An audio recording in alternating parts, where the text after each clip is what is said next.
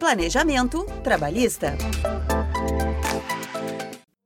Vendas online não isentam empresas do cumprimento de regras relacionadas ao direito do consumidor. Com o crescimento do comércio na internet, é importante que o empreendedor conheça e respeite o Código de Defesa do Consumidor também nas transações virtuais. Para ajudar a garantir uma boa experiência ao usuário e evitar problemas legais, a consultora do Sebrae São Paulo, Sandra Fiorentini, separou alguns pontos que merecem atenção. O primeiro deles é o direito de troca previsto na legislação.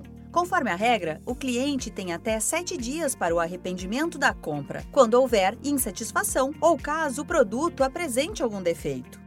Então, vendi alguma coisa pela foto do Instagram. Fui lá, mandei entregar, perfeito. Só que o cliente olhou e não gostou. Ele tem o direito de devolução, de arrependimento de sete dias. E muitos empresários falam assim: não, mas a senhora viu a foto, tudo, não, não vou devolver o dinheiro. Não, tem, isso é lei, está no Código de Defesa do Consumidor toda e qualquer compra à distância, o consumidor tem direito à devolução no prazo de sete dias.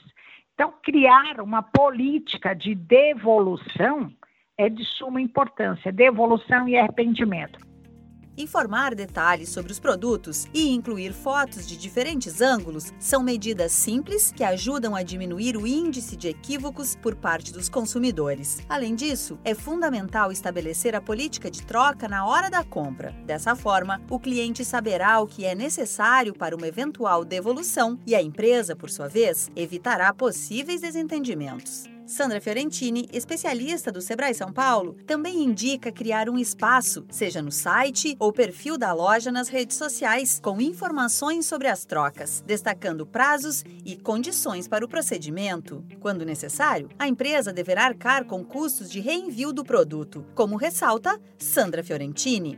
No caso de arrependimento, eu olhei, não era aquilo que eu queria. Então, não tem discussão. Olhou, está dentro do prazo dos sete dias, o frete de retorno é por conta do lojista. E ainda tem que devolver o valor sem descontar nada. Então, isso é o custo, isso tem que estar embutido na sua formação de preço de venda. Ainda, produtos com defeitos também é responsabilidade do lojista o frete de retorno e reenvio. Mas se eu for colocar valor todo para todo o produto que eu vendi, vou perder competitividade. Então ele tem que fazer o quê? Uma análise quantos por cento do que ele vende realmente as pessoas se arrependem? Quantos por cento do que ele vende realmente tem defeito? E a partir desse percentual, embutir isso na formação de preço de venda. No último episódio da série, entenda a importância de motivar a equipe e conheça estratégias para manter o rendimento na empresa. Para escutar os próximos programas, acompanhe o Sebrae São Paulo nas redes sociais. Você ouviu a quarta parte da série Planejamento Trabalhista, do Sebrae São Paulo para a agência Sebrae de Notícias. Esta série tem produção, entrevistas e edição de Giovanna Dornelles e locução de Alexandra Zanella, da Padrinho Conteúdo. Até a próxima!